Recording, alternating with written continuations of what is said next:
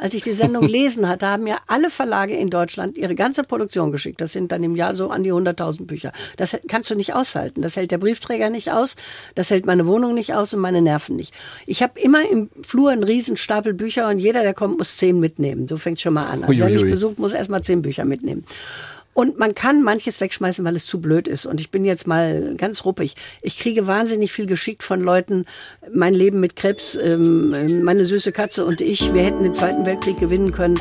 Sowas wandert sofort in die Tonne. Das ist keine Literatur, das sind persönliche Ergüsse. Und warum die bei mir landen, weiß der Himmel. Das will ich alles gar nicht haben.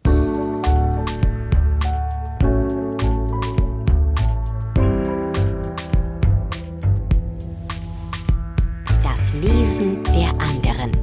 Prominente Menschen sprechen über Bücher, die sie geprägt haben. Mit Christian Möller.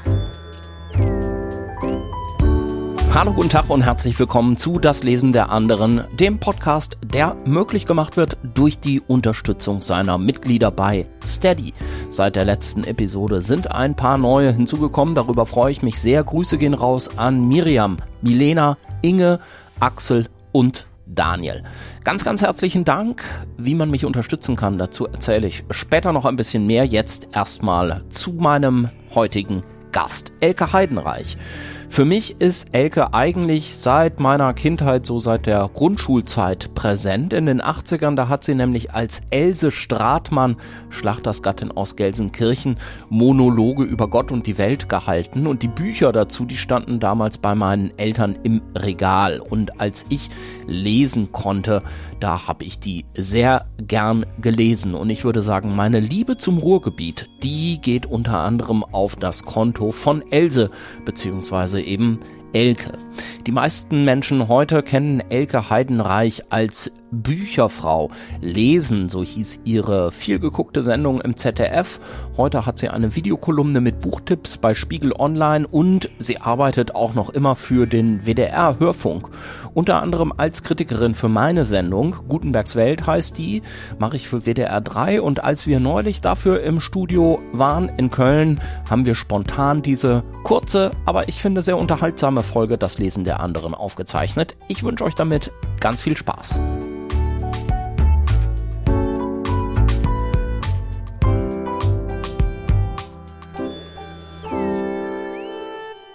So, und jetzt sitzt sie mir hier gegenüber, Elke Heidenreich, eine der bekanntesten Literaturvermittlerinnen in Deutschland, würde ich mal sagen. Schön, Kritikerin. Schön gesagt, Vermittlerin, ja. denn genau das will ich sein. Vermittlerin, ist ja. dir das lieber als Kritikerin? Ja, klar. Ja. Ich verreise ja ungern. Darum soll es ja jetzt auch nicht gehen. Es soll gehen um die Bücher deines Lebens sozusagen. Ich glaube, das Thema liegt dir im Moment sehr nah. Du hast da nämlich selber ein Buch drüber geschrieben. Das habe ich jetzt hier auch gerade dabei. Sehr schönes Buch, sehr schön auch gemacht mit vielen äh, Bildern, mit Fotos äh, von dir drin. Es heißt, hier geht's lang mit Büchern von Frauen durchs Leben. Hast du denn jetzt nur Frauenbücher mitgebracht, Elke? Nein, habe ich nicht. Ich bin immer wieder gefragt worden, wie das in meinem Leben angefangen hat mit dem Lesen und äh, in der Corona-Zeit, als ich langweilig zu Hause saß, habe ich gedacht, jetzt könnte ich es doch endlich mal schreiben. Und mit der Julia Eisele, in deren Verlag das Buch erschienen ist, habe ich gesagt, Julia, ich weiß gar nicht, wo ich anfangen soll. Es sind so viele Bücher. Wie kann man da sortieren? Wie kann man auswählen? Und sie hatte die Idee, mach doch nur Bücher von Frauen. Und die Idee fand ich deshalb gut, denn als ich ein kleines Mädchen war, gab es streng getrennte Regale in den Bibliotheken für Mädchenbücher und Jungsbücher. Die Jungen lasen Heinz will Förster werden, der kleine Horst hat viel zu tun, Kampf in Seenot. Die Mädchen lasen Christine, der Zopf muss ab, äh, Kathi hat ein Problem, äh, Elli will ein Dirndl. Also es wurde ganz streng getrennt.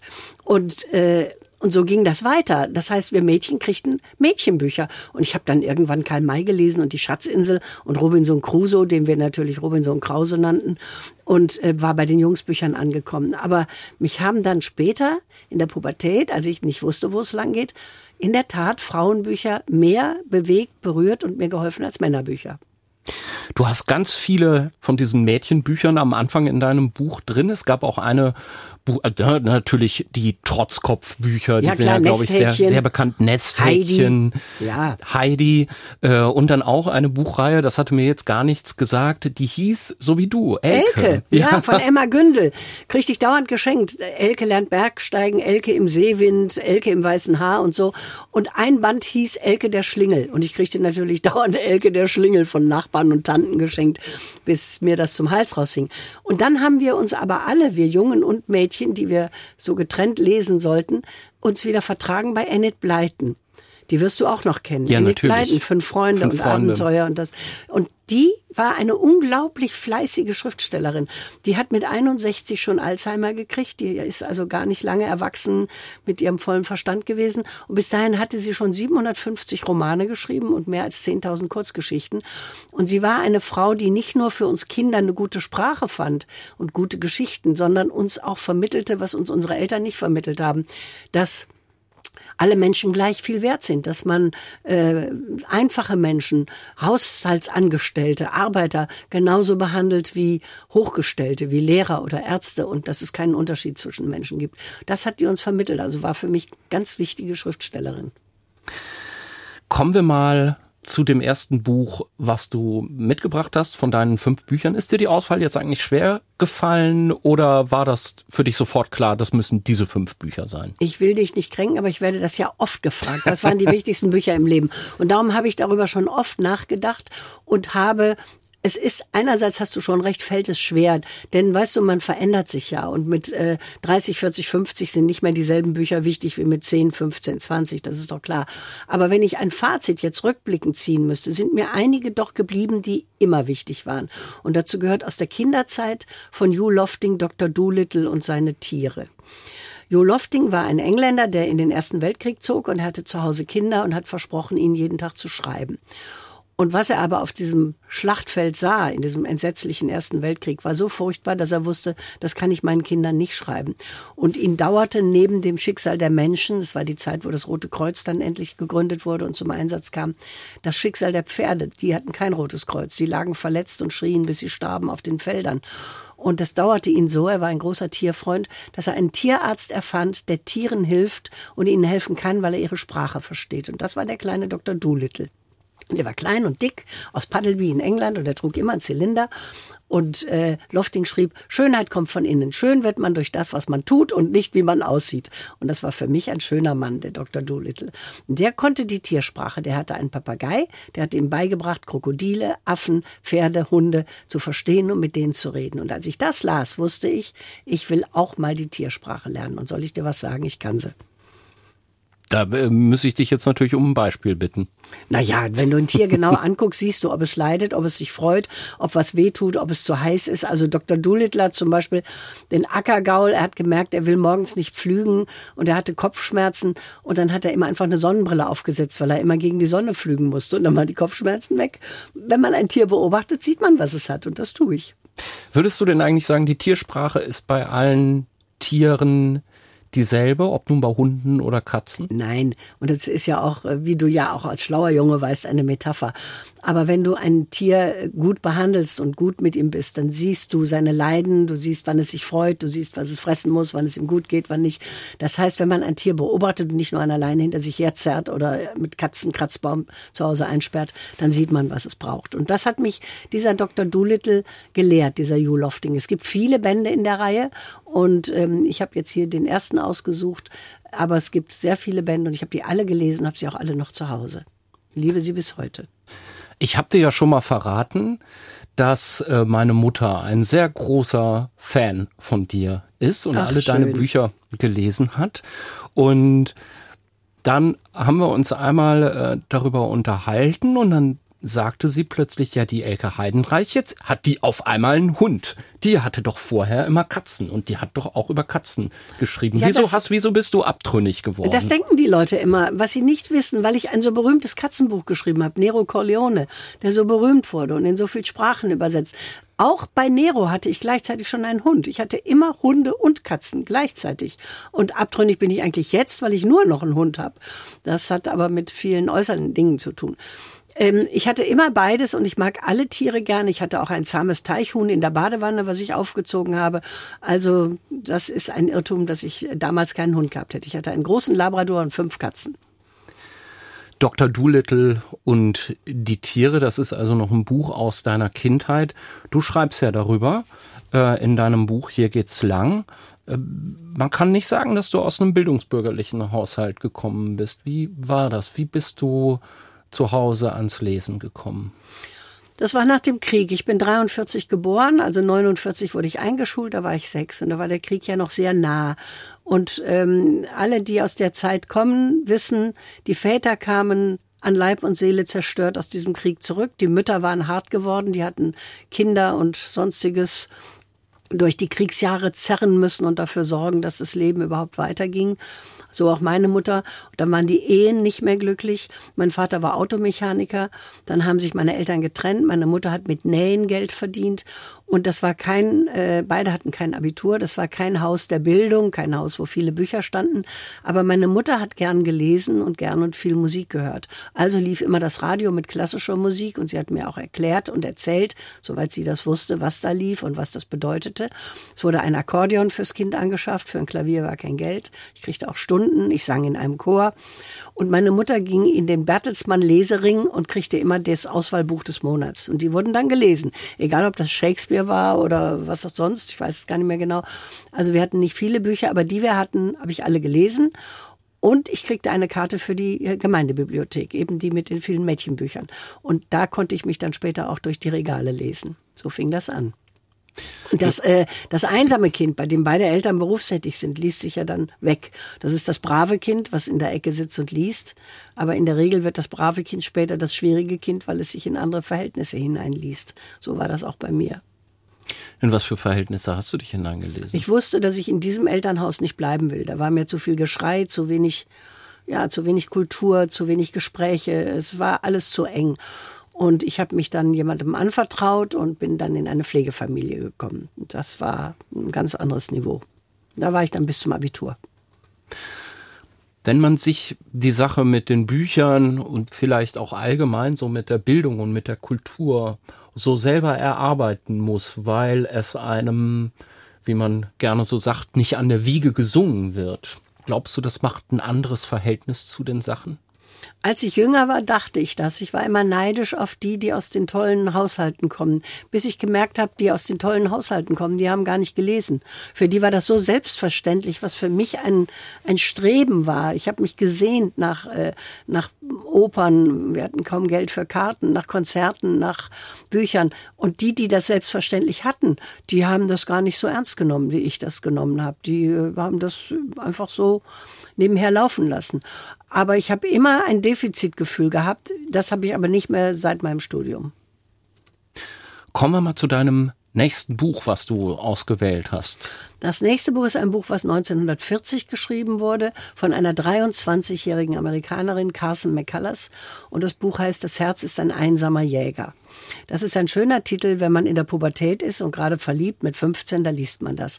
Und bei diesem Buch ist der Witz, wenn man das mit 15 liest, liest man sich selber. Man liest dieses Mädchen Mick, von dem erzählt wird, das bin ja ich. Die sehnt sich weg von zu Hause, die sitzt unter den Fenstern reicher Leute und hört nachts Mozart und denkt, boah, ist das schön. Mozart schreibt sie dann in ihr Buch. Ich habe heute Mozart gehört. Äh, die will weg aus diesen Verhältnissen. Wenn man es zehn Jahre später nochmal liest, ist eine ganz andere Figur, die Hauptfigur. Wenn man es noch später liest, wieder ein anderer. Und man muss alt werden, um zu begreifen, die Hauptfigur ist ein taubstummer Mann, Mr. Singer, zu dem alle, die in diesem Buch vorkommen, mit ihren Sorgen kommen. Und er hört ihnen zu, obwohl er nichts versteht, aber er ist gütig, er lächelt, er tröstet und er nimmt sich selber das Leben eines Tages, weil ihm niemand zuhört weil er gar nicht reden kann über seinen Kummer. Und das ist ein Buch, das ist so vielschichtig, dass ich in die Knie gehe vor Bewunderung, wie eine 23-Jährige das schreiben konnte. Und das ist so ein Lebensbuch bei mir geworden. Ich gebe zu, wenn man es heute noch mal liest, es ist langatmig, es ist nicht mehr so modern, es reißt mich nicht mehr so hin wie damals. Wir sind andere Erzählweisen von den Amerikanern gewöhnt, flotter, schneller, kürzere Schnitte. Aber es ist immer noch vom Inhalt her ein tief bewegendes Buch.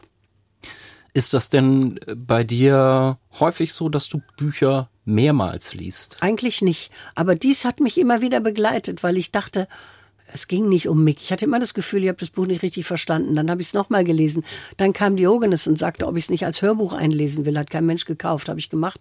Dadurch musste ich mich ganz genau nochmal damit beschäftigen. Und da habe ich schon gemerkt, es ist veraltet bis ich eben äh, ganz am Ende das Buch wirklich in und auswendig begriffen habe. Das war einfach so ein Lehrbuch, an dem ich versucht habe, wie alt man sein muss, um etwas richtig zu verstehen. Denn Bücher haben auch ihre Zeit, das wirst du auch wissen. Proust mit 15 ist so falsch wie die Häschenschule mit 30. Also man muss in der richtigen Zeit die richtigen Bücher lesen. Jetzt hast du gerade was Interessantes gesagt. Ähm, der Diogenes Verlag ist auf dich zugekommen und deswegen hast du dich nochmal mit Carson McCullers auseinandersetzen müssen. Das hat mich jetzt gebracht auf eine Bemerkung, die der Komponist Arnold Schönberg mal gemacht hat. Der hat immer ganz viele Bücher geschenkt bekommen von Freunden, von Kollegen und hat gesagt, man soll ihm nicht so viele Bücher schenken, ansonsten hat meine Bibliothek irgendwann nicht mehr mein Gesicht, sondern das Gesicht von all diesen anderen Leuten, die finden, ich solle mich mit anderen, mit diesen Büchern eben beschäftigen. Jetzt ist das bei dir ja auch zum Beruf geworden. Ne? Du liest dauernd Bücher, weil du sie im Radio vorstellst, im Fernsehen oder jetzt in deiner Videokolumne auf Spiegel Online. Geht dir das auch manchmal so, dass du denkst, ich möchte gar nicht so viel diese Sachen lesen, die jetzt so beruflich irgendwie an mich rangetragen werden? Nein, ich mache da einen Unterschied. Also Schönberg hat mit dieser Bemerkung schon recht. Der war ja auch ein sturer Hund. Schönberg ist nicht so mein wirklicher Freund. Also wenn er das so sagt, äh, stimmt das für ihn. Das passt genau auf ihn. Bei mir ist es ja anders. Ich bin erstens ein leidenschaftlicher Leser und kein Musiker wie er. Äh, und zweitens ist es mein Beruf, wie du ja auch sagst. Es gibt natürlich auch viele private Bücher, von denen ich mich nie trennen würde, die wirklich mit mir zu tun haben, die meine Bücher sind. Aber es gibt auch ganz viele, auf die ich durch den Beruf gekommen bin, kommen musste, die ich natürlich auch verwahre. All diese großen Amerikaner, Don DeLillo, Stuart O'Nan, Jonathan Franzen, ich lese sie wahnsinnig gern, gerade die Amerikaner. Die bleiben dann im Regal, aber das bin nicht unbedingt ich, sondern es ist die Zeit, in der ich lebe und arbeite. Und die, die mir nicht so nah sind, die verschwinden im Keller. Und die, die mir gar nicht nah sind, die kann ich jetzt verschenken oder in die Bücherschränke in der Stadt tun und manchmal schmeiße ich sie auch in die Mülltonne. Das muss ich, weil es sonst zu viel wird, in die Papiertonne. Ja. Du hast mal vor Jahren gesagt, das darf man eigentlich nicht. Du das hast mal gesagt, ein Mohair-Pulli darf man wegschmeißen, aber ein Buch, ein Buch darf man nicht Eigentlich nicht, aber wenn es so viel wird wie bei mir. Als ich die Sendung lesen hatte, haben mir alle Verlage in Deutschland ihre ganze Produktion geschickt. Das sind dann im Jahr so an die 100.000 Bücher. Das kannst du nicht aushalten. Das hält der Briefträger nicht aus, das hält meine Wohnung nicht aus und meine Nerven nicht. Ich habe immer im Flur einen riesen Stapel Bücher und jeder, der kommt, muss zehn mitnehmen. So fängt schon mal an. Also wer mich besucht, muss erst mal zehn Bücher mitnehmen. Und man kann manches wegschmeißen, weil es zu blöd ist. Und ich bin jetzt mal ganz ruppig. Ich kriege wahnsinnig viel geschickt von Leuten. Mein Leben mit Krebs, ähm, meine süße Katze und ich, wir hätten den Zweiten Weltkrieg gewinnen können. Sowas wandert sofort in die Tonne. Das ist keine Literatur, das sind persönliche Ergüsse. Und warum die bei mir landen, weiß der Himmel. Das will ich alles gar nicht haben. Aber es gibt doch ganz bestimmt auch viele Leute, die so sagen, ach Elke, kannst du nicht mal hier äh, das und das Buch lesen? Ja, äh, junge, auf, aufstrebende Autorin, ja. die würde sich über ein Zitat auf dem Umschlag freuen. Ja, immer wieder sagen das die Verlage. Und ich sage immer, das ist inflationär. Es sind so viele Zitate von mir auf so vielen Umschlägen. Und glaubt dem bitte nicht immer. Denn manchmal habe ich ein erstes Buch toll gefunden und finde das zweite nicht so toll. Und sie drucken auf das zweite die Kritik vom ersten. Das ist unredlich, wenn ein Verlag das macht. Dagegen wehre ich mich immer. Also, um nochmal auf die Büchermenge zu kommen. Es sind viele, aber ich habe gelernt auszusortieren, wegzugeben, wegzuschenken und insofern komme ich damit klar. Und es hat trotzdem noch mein Gesicht. Vor allem ein Regal, das im Schlafzimmer. Da darf nichts Fremdes rein. Da stehen nur Gedichte. Und Gedichte waren mir immer wichtig. Und da kommen wir schon zu meinem dritten Lebensbuch. Das ist eigentlich kein Buch, das sind Gedichte. Gedichte haben mich immer begleitet als lebensnotwendig. Es hat angefangen mit Der ewige Brunnen, dieser Anthologie. Dann kam der große Konradi. Und dann die Dichter, die mir in verschiedenen Lebensaltern etwas bedeutet haben. Gibt es einen Lieblingsdichter oder ein Lieblingsgedicht? Letztlich gibt's, geht bei mir nichts über Ben, Gottfried Ben. Und da gibt es auch Lieblingsgedichte. Soll ich eins aufsagen? Darauf habe ich ein bisschen hinausgewollt. Ach so, ja. ja gut. An der Schwelle hast du wohl gestanden, doch die Schwelle überschreiten, nein. Denn in meinem Haus kann man nicht landen, in dem Haus muss man geboren sein. Sieht den Wanderer kommen, sieht ihn halten, wenn ihn dürstet, wird ein Trunk geschenkt, aber einer nur. Dann sind die alten Schlösser wieder vor und eingehängt. Das hat mich sehr beeindruckt. Und noch ein anderes von Ben, das ist ganz kurz. Ich hatte ein sehr schwieriges Verhältnis zu meiner Mutter. Das hatte mit den Zeitumständen zu tun. Wir haben uns, als sie alt war, versöhnen können und über alles aussprechen. Aber als sie ein junges Mädchen war, war das sehr, sehr schwierig. Und Ben hatte auch ein schwieriges Verhältnis zu seiner Mutter. Und er hat ein Gedicht geschrieben, das die Überschrift hat Mutter. Das muss man wissen, sonst versteht man das Gedicht nicht. Mutter. Ich trage dich auf meiner Stirn wie eine Wunde, die sich nicht schließt. Es schmerzt nicht immer, und es fließt das Herz sich nicht draus tot. Nur manchmal bin ich plötzlich blind und spüre Blut im Munde. Das sind Gedichte, die mich tief beeindruckt und begleitet haben und bis heute begleiten, darum kann ich sie auch auswendig. Und das haben dann viele andere Dichter auch geschafft, vor allem Wisława Szymborska, die 96 den Nobelpreis für Literatur gekriegt hat, diese kleine, zarte Polin, die damals schon im Altersheim lebte. Deren Gedichte sind mir auch ganz wichtig, die habe ich auch alle am Bett stehen. Dann natürlich aus der Jugendzeit Rilke und Rilke auch immer mal wieder jetzt, wo ich alt werde. Äh, dann die Anthologien mit den Gedichten der Romantiker, dann die Expressionisten, die wilden, wütenden, dem Bürger fliegt vom Spitzenkopf der Hut, diese Sachen, Jakob van Nolles. Ja. Das äh, waren alles ganz wichtige Sachen für mich und die haben mich mein Leben lang begleitet. Und das ist was ganz Privates dass die in deinem Schlafzimmerregal stehen, ist das einfach ein Zeichen der Wertschätzung oder liest du gerne vorm Einschlafen noch ein Gedicht? Das ist ein Zeichen der Wertschätzung. Ich musste überlegen, wo tue ich noch Bücher hin und wo eigentlich nicht mehr. Und ich brauche mal einen ruhigen Raum und das ist mein Schlafzimmer. Aber ein Regal dachte ich kann rein und da kommen die Gedichte rein. Und manchmal ziehe ich auch eins raus und lese.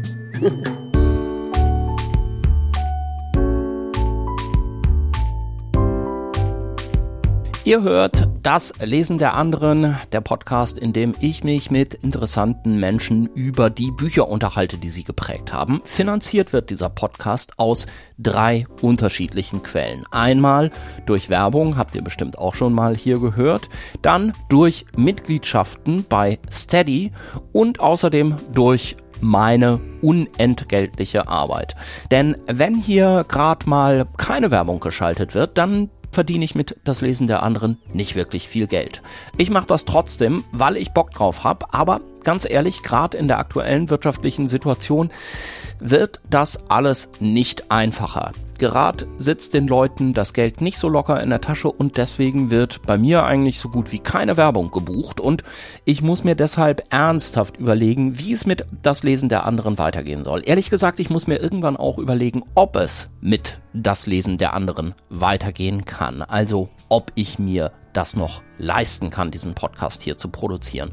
Deshalb an dieser Stelle einmal ein bisschen deutlicher als sonst. Wenn euch, die ihr das hier gerade hört, das Lesen der anderen gefällt, wenn ihr den Podcast vielleicht auch regelmäßig hört, dann überlegt euch doch bitte mal, ob ihr mich nicht mit einer monatlichen oder mit einer Jahresmitgliedschaft bei Steady unterstützen wollt. Schaut doch einfach mal vorbei auf das Lesen der anderen.de slash unterstützen. Da steht dann alles weitere und ihr werdet auch weitergeleitet zu Steady und da könnt ihr euch dann eines von drei Mitgliedschaftspaketen buchen. Dafür gibt's auch noch ein bisschen was. Einerseits natürlich das sehr, sehr gute Gefühl, Kulturmäzen oder Kulturmäzenin zu sein. Ich meine, das klingt doch super, oder? Denn das seid ihr nämlich, wenn ihr mich hier bei meiner Arbeit unterstützt. Außerdem bekommen Unterstützer die Folgen immer ein bisschen früher als alle anderen. Zweitens ohne Werbung. Und drittens, ab jetzt gibt es einmal im Monat eine Bonusfolge für euch. Das können ganz unterschiedliche Sachen sein. Manchmal rede ich mit Leuten dort auch, wie hier im Podcast, über ihre Lieblingsbücher oder ich rede mit ihnen über die Bücher, die sie gerade geschrieben haben oder über noch was ganz anderes. Das muss ich mir alles mal einfallen lassen. Es hat auch so ein bisschen was damit zu tun, was mich gerade interessiert, wo ich gerade Bock drauf habe weil ich dann natürlich denke, okay, wenn es mich interessiert, dann stehen die Chancen nicht schlecht, dass ihr das auch gerne hören wollt. Also, monatliche Bonusfolgen. Vielleicht ist das ja für euch das Argument, mich hier bei das Lesen der anderen zu unterstützen. Schaut doch einfach mal vorbei auf das Lesen der anderen.de slash unterstützen. Ich würde mich wirklich sehr freuen, wenn ihr das Lesen der anderen möglichst lange am Leben erhaltet. Vielen Dank jetzt schon mal dafür und jetzt geht's auch weiter im Gespräch.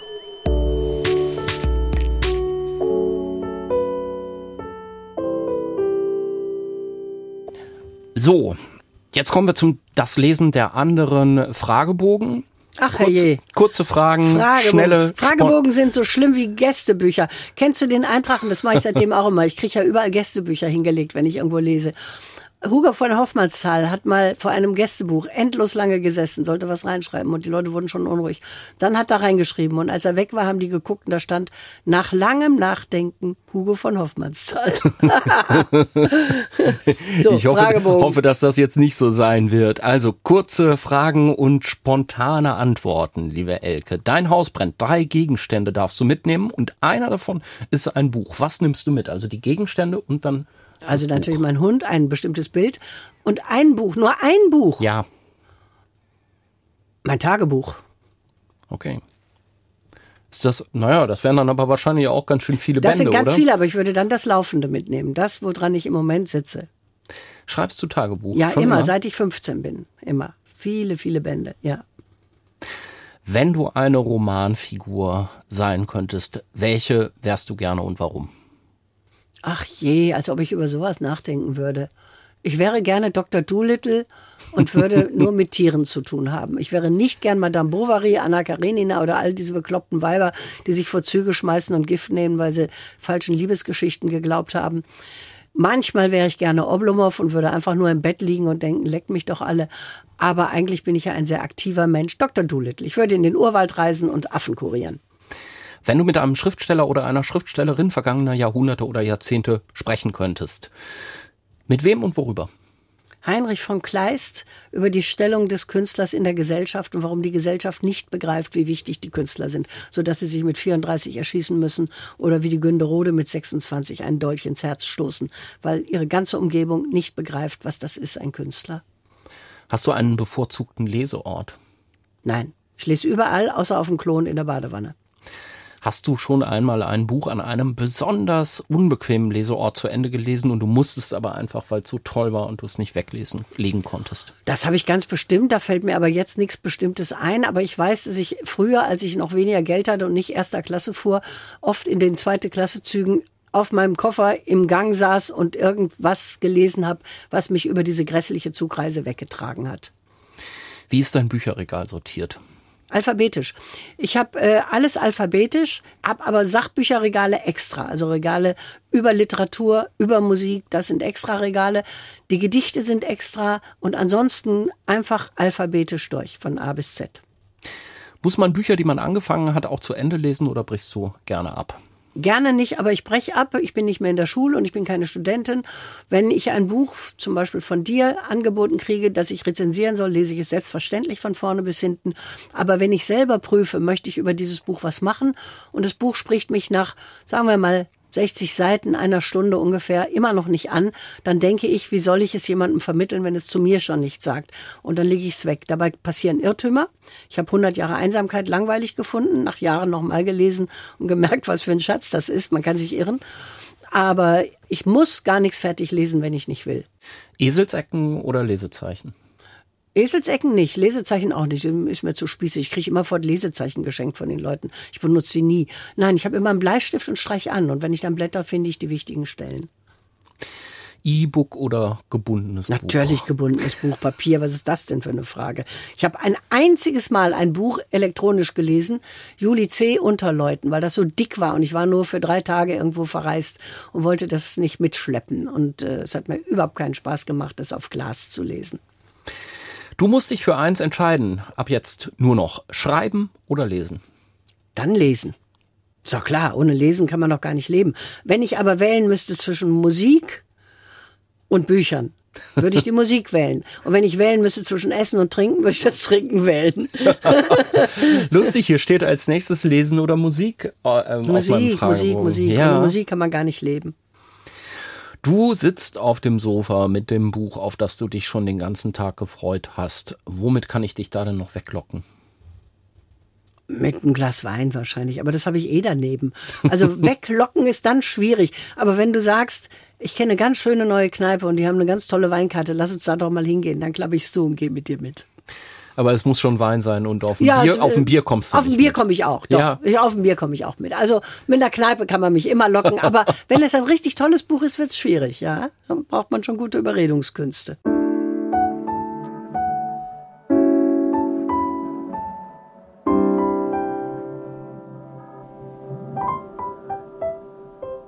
kommen wir zu deinem nächsten Buch. Was steht als nächstes auf deiner Liste? Ja, die äh, sehr umstrittene und von Dennis Scheck schon mehrfach verbrannte, zerhackte, in Mülleimer geschmissene Christa Wolf. Und mir hat Christa Wolf ganz viel bedeutet. Das Buch Kindheitsmuster hat mir geholfen, über das schwierige Verhältnis Mütter-Töchter klar zu werden. Denn sie ist ja Tochter und Mutter einer Tochter und sie hat das großartig beschrieben. Äh, der geteilte Himmel hat mir ein bisschen geholfen, die DDR zu begreifen damals. Und ganz wunderbar finde ich ihr Buch Kein Ort nirgends über äh, eben das Verhältnis, was wir vorhin schon hatten, des Künstlers in der Gesellschaft, dass dem Künstler die Gesellschaft oft feindlich gegenübersteht und dass er damit nicht überleben kann. Und das hat sie in einem schmalen Buch ganz wunderbar beschrieben. Sie lässt eben diese unglückliche Caroline von Günderode und den unglücklichen Kleist sich treffen zu einem Rheinspaziergang. Den hat es nicht gegeben wohl, aber sie verkehrten in denselben Kreisen, bei den Savignys, den Brentanos, den Arnims, das hätte ihn geben können. Und sie unterhalten sich über genau dieses Dilemma. Sie, dass sie eine Frau ist und nicht schreiben darf und ins Kloster muss, weil sie ein armes Adelsfräulein ist. Und er, dass er zum Militär muss und auch arm ist und dass seine Kunst nicht anerkannt wird. Und sie lässt, Christa Wolf lässt da ein ganz wunderbares Gefühl zwischen den beiden äh, irisieren. Er denkt, ist das, wäre das die Frau, vor deren Liebe man keine Angst haben müsste? Und sie errät seine Gedanken und sagt, ach Kleist, die Berührung, nach der uns so unendlich verlangt, die gibt es doch gar nicht. In uns allen sind Mann und Frau aufgespalten und wir versuchen, das in Übereinstimmung zu bringen, das Männliche, das Weibliche, das normale Leben, das Künstlerische. Und das hat sie so auf den Punkt gebracht, die Christa Wolf, dass ich in dieses Buch lebenslang verliebt bin da sprichst du ja auch ein Thema an, was sich letztlich auch durch dein neues Buch zieht. Weibliches Schreiben, weibliche Stimme in der Literatur. Kannst dich noch an den Moment erinnern? Ich meine, war das vielleicht auch mit Christa Wolf, weil das hat mir mal äh, die Publizistin Caroline Emke hier in diesem Podcast erzählt. Für sie war das tatsächlich so, dass sie zum ersten Mal gemerkt hat, ah ja, da schreibt ja eine Frau. Das ja. ist ja noch mal was ganz anderes. Ja, das ging mir auch so. Also ich weiß nicht, ob es mit Christa Wolf war. Das ging mir schon früher so. Also bei, ich habe das schon bei Enid Blyton gemerkt bei äh, Margaret Mitchell mit vom Winde verweht. Äh, der Blick von Frauen auf die Welt ist anders.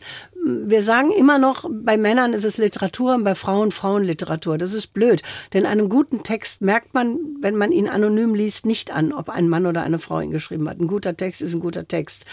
Aber wenn man ein junges Mädchen ist und sucht oder eine junge Frau ist und nicht so recht die eigene Stellung im Leben weiß, dann merkt man, dass einem Frauenbücher mehr sagen als Männerbücher. Also für Hemingways Fiesta bin ich dann weniger empfänglich als für Christa Wolfs, äh, ähm, ja, was weiß ich, äh, Fahrt zum Leuchtturm oder so oder Orlando. Also Frauen haben einen anderen Blick auf die Welt, weil sie ja auch einen anderen Körper haben, eine andere Gefühlswelt. Äh, ist doch ganz klar. Es ist nicht besser oder schlechter, das ist überhaupt keine Wertung, aber anders. Und in gewissem Alter kann man das sehr gut brauchen, dieses andere.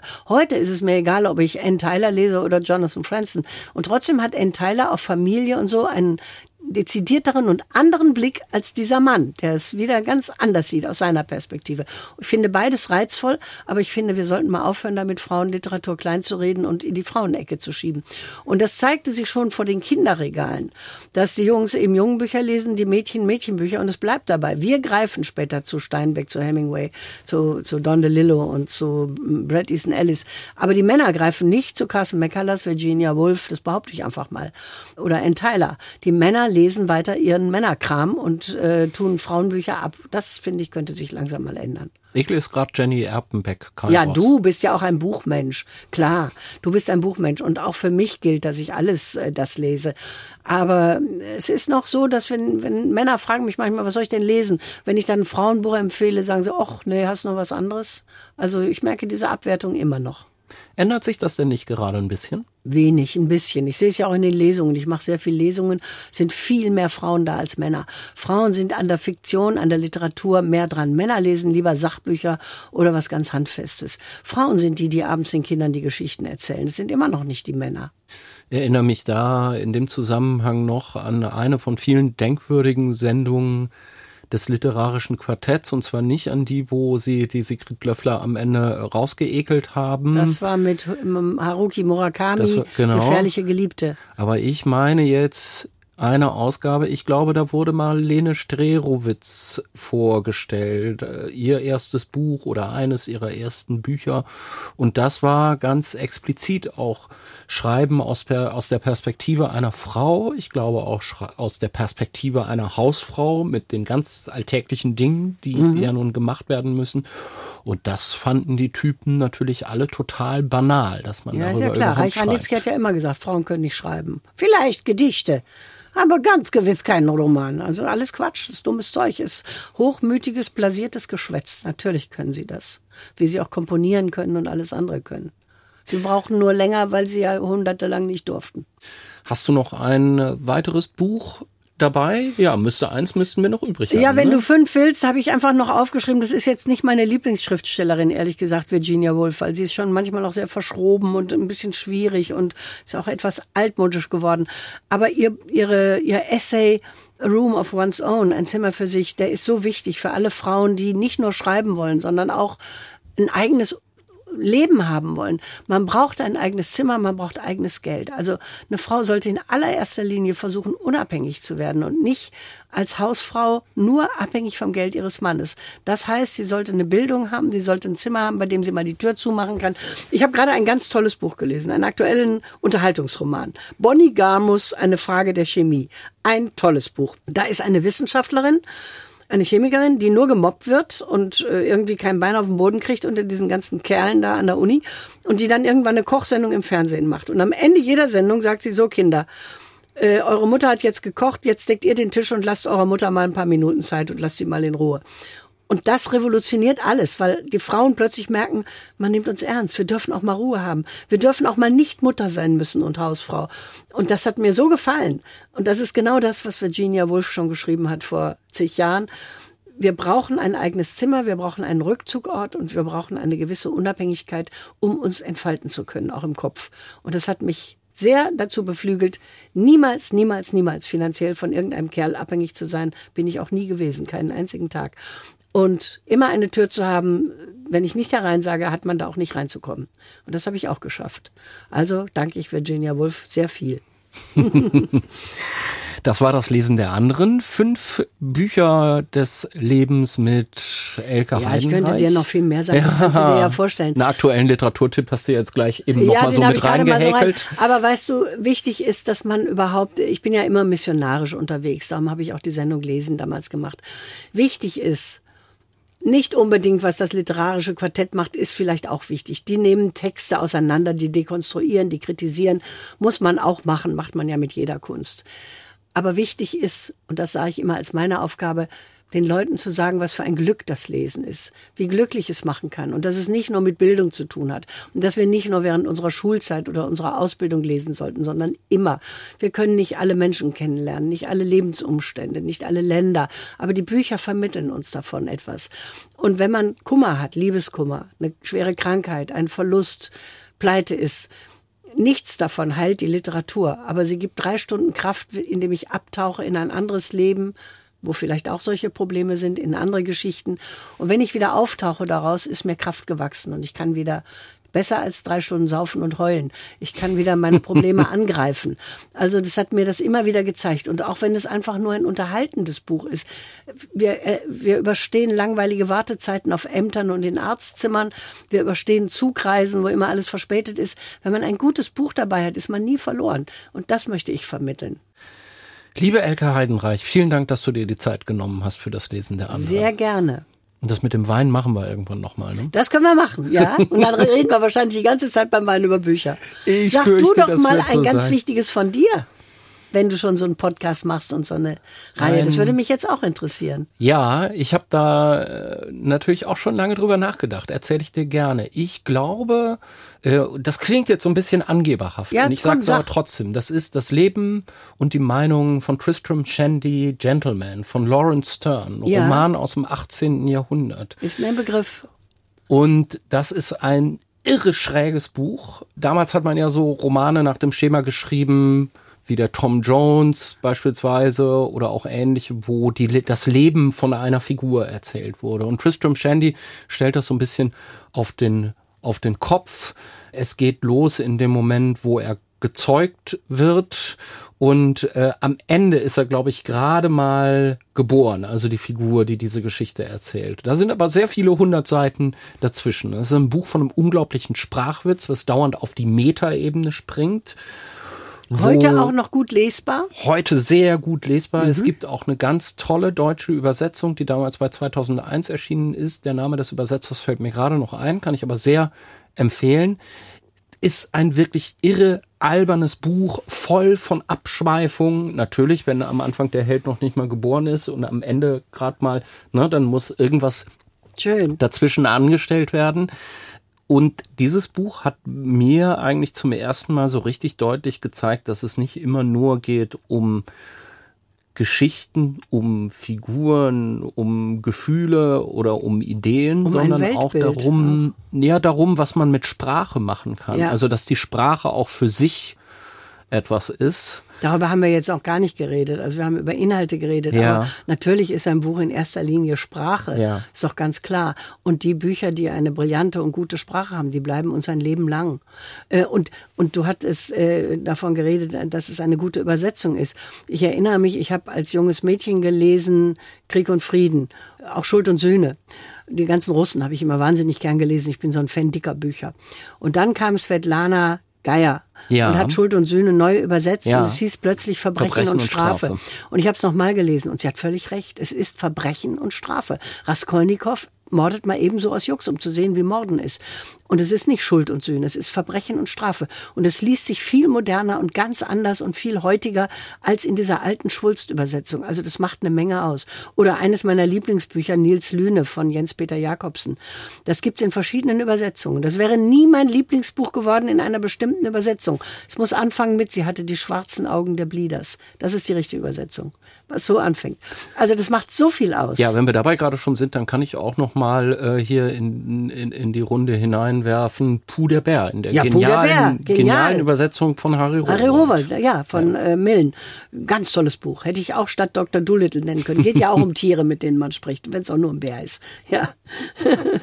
So könnten wir jetzt noch lange weitermachen. Ja. Wir machen an der Stelle mal leider einen Punkt. Vielleicht gibt's ja irgendwann noch mal eine zweite Folge. Aber ich hoffe, dass wir mit all dem, mit dem, was du machst und mit dem, was ich mache, am meisten nicht vermitteln, wie schlau wir sind und wie belesen wir sind und was wir alles wissen, das ist ja schließlich unser Beruf, sondern welches Glück es ist zu lesen, immer wieder in neue Geschichten einzutauchen. Und dieses Glück sollen sich die Leute bitte nicht entgehen lassen. Man soll es immer wieder versuchen, auch wenn drei Bücher blöd sind. Das vierte ist es dann. Da kann ich jetzt eigentlich nichts mehr sagen. Vielen Dank. Sehr gerne.